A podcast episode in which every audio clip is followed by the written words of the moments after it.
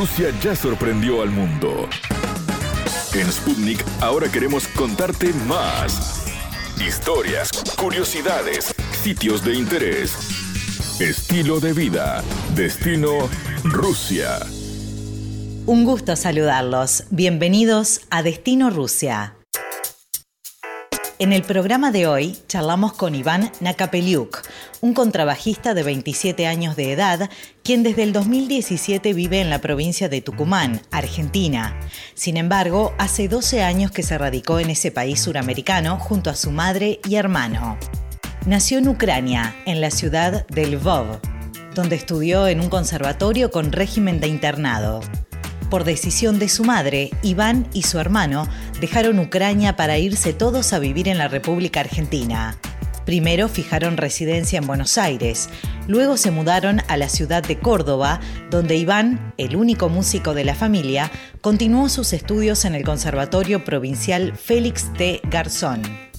En la actualidad, Nakapeliuk reside en Tucumán porque es contrabajista en la orquesta estable de dicha provincia argentina. La Orquesta Estable de Tucumán tiene sus orígenes varias décadas atrás y desde entonces su función específica ha sido la de acompañar musicalmente los grandes espectáculos de ópera, ballet y coro que colman el Teatro San Martín, el más importante de la ciudad. Iván Nakapeliuk, además, tiene una academia de contrabajo donde da clases a sus alumnos. Compartimos la entrevista. La entrevista. Un placer recibir en Destino Rusia a Iván Nakapeliuk, un contrabajista eh, ucraniano que ya hace unos años está en tierras suramericanas, más precisamente en Tucumán, en la provincia de Tucumán, Argentina.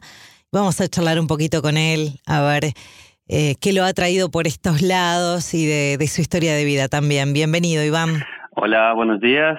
Muchas gracias por, la invitación de esta entrevista, un placer para mí. Gracias a vos por, por aceptar estos minutos para Destino Rusia. Contanos un poco por qué, siendo ucraniano, elegiste vivir y venirte para tierras latinoamericanas. Hace tres años que estás, ¿no? ¿Está bien? Yo hace tres años estoy aquí en la provincia de Tucumán, trabajando en la Orquesta Estado de la provincia, pero en Argentina ya llevo hace casi 12 años. Ah, bien. ¿Y qué vivías en Buenos Aires? Hubo una época donde vivía en Buenos Aires, después vivía en Córdoba, Córdoba, después eh, trabajaba en Chaco, la orquesta de Chaco, y ahora actualmente me, he resido acá en Tucumán, Argentina. Ah, porque un poco dependía de tu trabajo también que, que recorrieras Argentina. Claro, yo por todo lo que trabajo de la orquesta, sí. y estando de una parte a otra parte de la Argentina. ¿Y por qué fue que te viniste de tu país? ¿Por qué decidiste dejar tu país para radicarte en, en Argentina? Y como dicen muchos, Argentina es un país de las maravillas. Aquí llegaron muchos extranjeros en busca de vida mejor y bueno, nosotros con, con mi familia también nos mudamos aquí eh, ya hace tiempo con mi mamá y mi hermano estamos viviendo, trabajando acá y bueno, ellos en su rubro y yo en mi rubro de la, de la música. ¿Y has vuelto en, estos 12 años, has vuelto a Ucrania? No, nunca pude regresar. Es que el trabajo tampoco te, seguramente te lo ha permitido. Sí, es lejos, es costoso el viaje. Claro.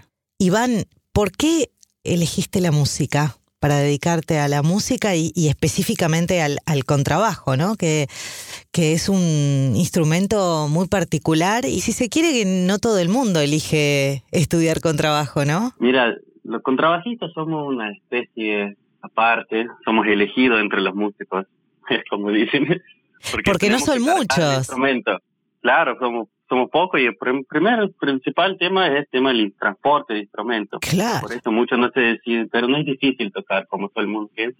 Y mi iniciación en música fue a los siete años. Yo estudié música desde el chico en una escuela de internado, una escuela especializada de música, escuela de internado donde nosotros estudiábamos y vivíamos dentro de la escuela, algo así parecido a un monasterio o por eso una escuela militar. Eso en Ucrania. ¿Dónde vivías en Ucrania? En la ciudad de Leópolis. Ajá. Y de allí el contrabajo, yo estudiaba antes violín de chiquito, y pero siempre me gustaban las cuerdas graves más. Y bueno, quería tocar el cello, pero como el cello ya era medio tarde, cuando yo decidí cambiar y me dijeron contrabajo, y dije, bueno, vamos con trabajo, y me gustó.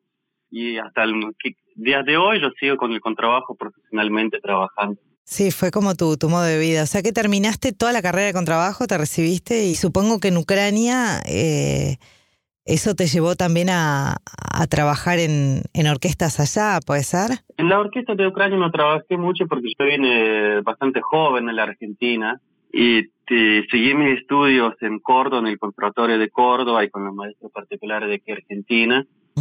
Y de este modo yo, yo me fui evolucionando contrabajísticamente. O sea que en, Ucrania nunca trabajaste específicamente con el contrabajo. No, porque yo me recibí de la, de la escuela y vinimos para acá. ¿Y por qué este tipo de música? ¿Qué es lo que te llevó a, bueno, a elegir ¿no? todos estos instrumentos de cuerda y específicamente en música más bien clásica, que es la que hace la, la orquesta? Y mira, la música es un idioma universal. Es un idioma que todos manejamos, todo el mundo lo escuchamos y lo clásico está en todo. Tú escuchas rock, cumbia, cuarteto, en todo está la base musical armónica de la música clásica, de ahí viene. Así que me gustaba siempre de chiquito, yo cantaba cuando era joven y bueno, mis padres dijeron, bueno, él tiene aptitudes musicales, ¿por qué no? Y bueno, me dieron a estudiar eso. ¿Cómo se dieron cuenta que tenías esa, ese incentivo, ese talento para la música? Y según lo que mi mamá me cuenta, dice que porque yo cantaba de chiquito, por ahí agarraba dos palitos como que hacía ritmos y como que es bastante raro, ¿no? Pero viste, y los niños así. Sí, sí. Y de ese modo, y de ese modo, que yo, mi mamá tenía una amiga que era profesora de música que me escuchó cantar, dijo que canta bien, afinado, tiene un buen oído para rítmica y hice una audición, una audición para la escuela, no sé cuánto eran, pero éramos como 200 aspirantes y quedamos solamente 14 a los 7 años eso y a los 14 quedamos y ahí y ahí, digamos, yo me inicié en la música en una escuela de internado en la ciudad de, de Leópolis. Hasta el día de hoy sigo con eso. Qué impresionante, de 200 quedaste entre los 14, claro. Evidente que ya había algo ahí que se estaba desarrollando, ¿no? Que, que había un talento oculto que, que tu madre lo supo ver, qué bueno. Claro, mi mamá siempre fue nos apoyó a nosotros, pero mi hermano mayor también tenía dones para el arte, para la pintura. Mira. Y también, también lo estimuló para esos lados. ¿Es pintor? mis padres, eh, actualmente no se dedica a la ciencia, pero mi mamá siempre nos apoyó en parte artística, siendo que ninguno en la familia es artista. Nadie es músico ni pintor, nada. ¿Cuáles son tus, tus compositores preferidos cuando empezaste a meterte más en el mundo este de la música, del contrabajo, de, de la orquesta? ¿Qué compositores escuchabas y que los cuales eran, bueno, como, como tu base de inspiración, ¿no? Mira, en Ucrania nosotros no mucho invocaban lo que es el, los compositores nacionales, ¿no? Actualmente yo hice un concierto donde interpreté una obra de un compositor de mi ciudad, se llama Miroslav Skorek. Hace poco tiempo él falleció y hice unas grabaciones de canciones de él. También a nosotros nos llevaban a escuchar a la música que es eh, Kolesa, Barvinsky, eh, Rimsky-Korsakov, Kosanatolsky. Nosotros escuchábamos mucho, digamos, música, literatura nacional ucraniana. Claro. No tenía en sí un compositor eh, favorito porque como estaba recién invocándome en esto, yo escuchaba de todo y, para mí fue todo muy interesante lo que, sonidos nuevos, de combinación de las cuerdas con los vientos. Claro, escuchabas de todo como para después tener tu, tu propio estilo. ¿Y mm, de Latinoamérica? ¿Tenés algunos que te gusten más que otros? Sí, mira, de Latinoamérica yo, a mí me encanta lo que es tango latinoamericano. Yo digo que es, es un género por, perfecto para demostrar lo que es Latinoamérica, más que nada Argentina. Sí, claro. Pero me gusta mucha música de los compositores argentinos, ¿no? Claro, eso está, está bueno, ¿no? Que tengas, este, también que escuches de todo tipo de música, ¿no? Porque me imagino que no solamente escuchas lo clásico, que, ¿qué otros estilos de, de, música te gustan o te llegan o te basás también para después hacer tu propia música? Eh, mira, yo así específicamente, por decir un género, género, yo soy más de lo que es rock clásico, ¿no? O sea, de ahí vienen más preferencias mías, pero como músico profesional, músico clásico, yo no tengo problemas tanto de escuchar electrónica, escuchar folclore, por ahí un cuarteto, porque yo tengo que estar invocado en todo para decir que no me gusta, lo tengo que conocer. ¿Y cómo llegaste a la Orquesta Estable de, de Tucumán? A la Orquesta Estable de Tucumán yo llegué por un concurso, un concurso público que estaba abierto. Yo me presenté, eh, se hizo la audición como corresponde, me dieron puntaje, saqué el mejor puntaje, gané el cargo y me dijeron, bueno, nosotros lo contratamos y de aquí, aquí estoy acá. Contame ahora un poco cómo ha pegado esta pandemia, ¿no? Que sin dudas ha afectado al mundo entero y, y, los espectáculos fueron uno de los más golpeados, junto con el turismo y bueno, otros rubros, pero claro, ustedes de, de tocar en, en público eh, tuvieron que dejar de, de hacerlo. ¿Cómo afectó eso no solamente a la orquesta, sino también a tu trabajo, ¿no? En particular. Mira, particularmente a mí, a mí me pegó bien fuerte el día cuando dijeron que se cierran todos los espectáculos públicos, porque eso fue lo primero que cerraron. Claro. El 13 de abril de este año, que caía viernes, yo tenía un concierto solista que tocar con la Orquesta Estado de la Provincia, un concierto de para contrabajo y orquesta de compositor eh, ruso que se llama Sergei Kostevetsky. Y el día que cuando yo tenía que tocar, que el 13, nos dijeron, miren, señores, nosotros cerramos todo por la pandemia y se suspendió el concierto. Nosotros con la orquesta hicimos varias grabaciones que la presentamos virtualmente por la, la Gaceta Online, que es un, una, digamos, televisión de acá, eh, diario, que ellos nos, digamos, nos ayudaban de, con edición y nos pasaban todo por la tele. Nosotros como los contrabajistas de la fila también hicimos videos nuestros, solamente con trabajos. Eh, ah, bueno, bien. llevamos de ese modo, haciendo un poquito música online, tratando de dar unas clases online. También. porque no se puede, no se puede estar en, muchos vínculos de persona a persona, pero la llevamos bastante bien.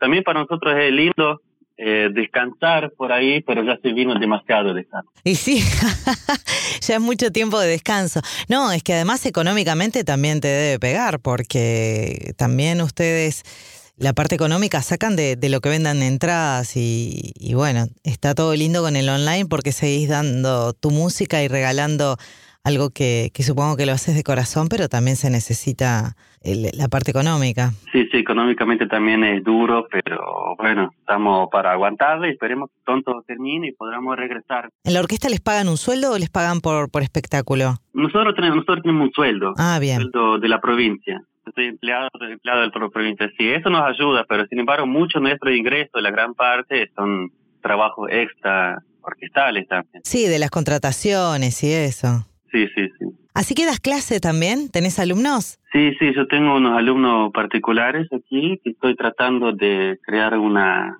especie de escuela contrabajística a modo de como a mí me enseñaron, ¿no? Mira. Eh, porque nosotros, por lo menos mi enseñanza fue, fue más rigurosa, como era enseñanza musical aquí en Argentina. Por ejemplo, nosotros teníamos clase de música, de instrumentos, dos horas a la semana, ¿no? Así que yo trato también de dar dos horas a la semana así bien intensas para que rinda, para que valga la pena. ¿Qué diferencias encontraste vos de lo que escuchabas justamente en Ucrania con lo que después pasaste a escuchar en, en el continente americano? En cuanto a la música clásica, en cuanto a, lo, a las orquestas. Las orquestas de acá son muy buenas en Argentina en sí, porque Argentina siempre fue mucho mirar a Europa, ¿no? Eh, sí, es verdad. Todos los que tocan en las orquestas de acá se han perfeccionado eh, con maestros europeos o han viajado de Europa a estudiar específicamente, así que nivel musical argentino es muy lindo, es muy bueno está trabajando mucho. Yo creo que dentro de unos años las orquestas argentinas se van a estar posicionándose en nivel mundial mucho más fuerte de lo que están hoy, porque no, no los ven. Ahora con todo el que 3.0 tecnología, nosotros podemos mostrar que aquí en América Latina se están haciendo cosas, cosas muy, muy interesantes y muy buenas. ¿Extrañas tu país? ¿O ya no? Siempre se extraña, ¿no? Mi abuelo decía, sí, en todos lados bien, pero en casa mejor, ¿no?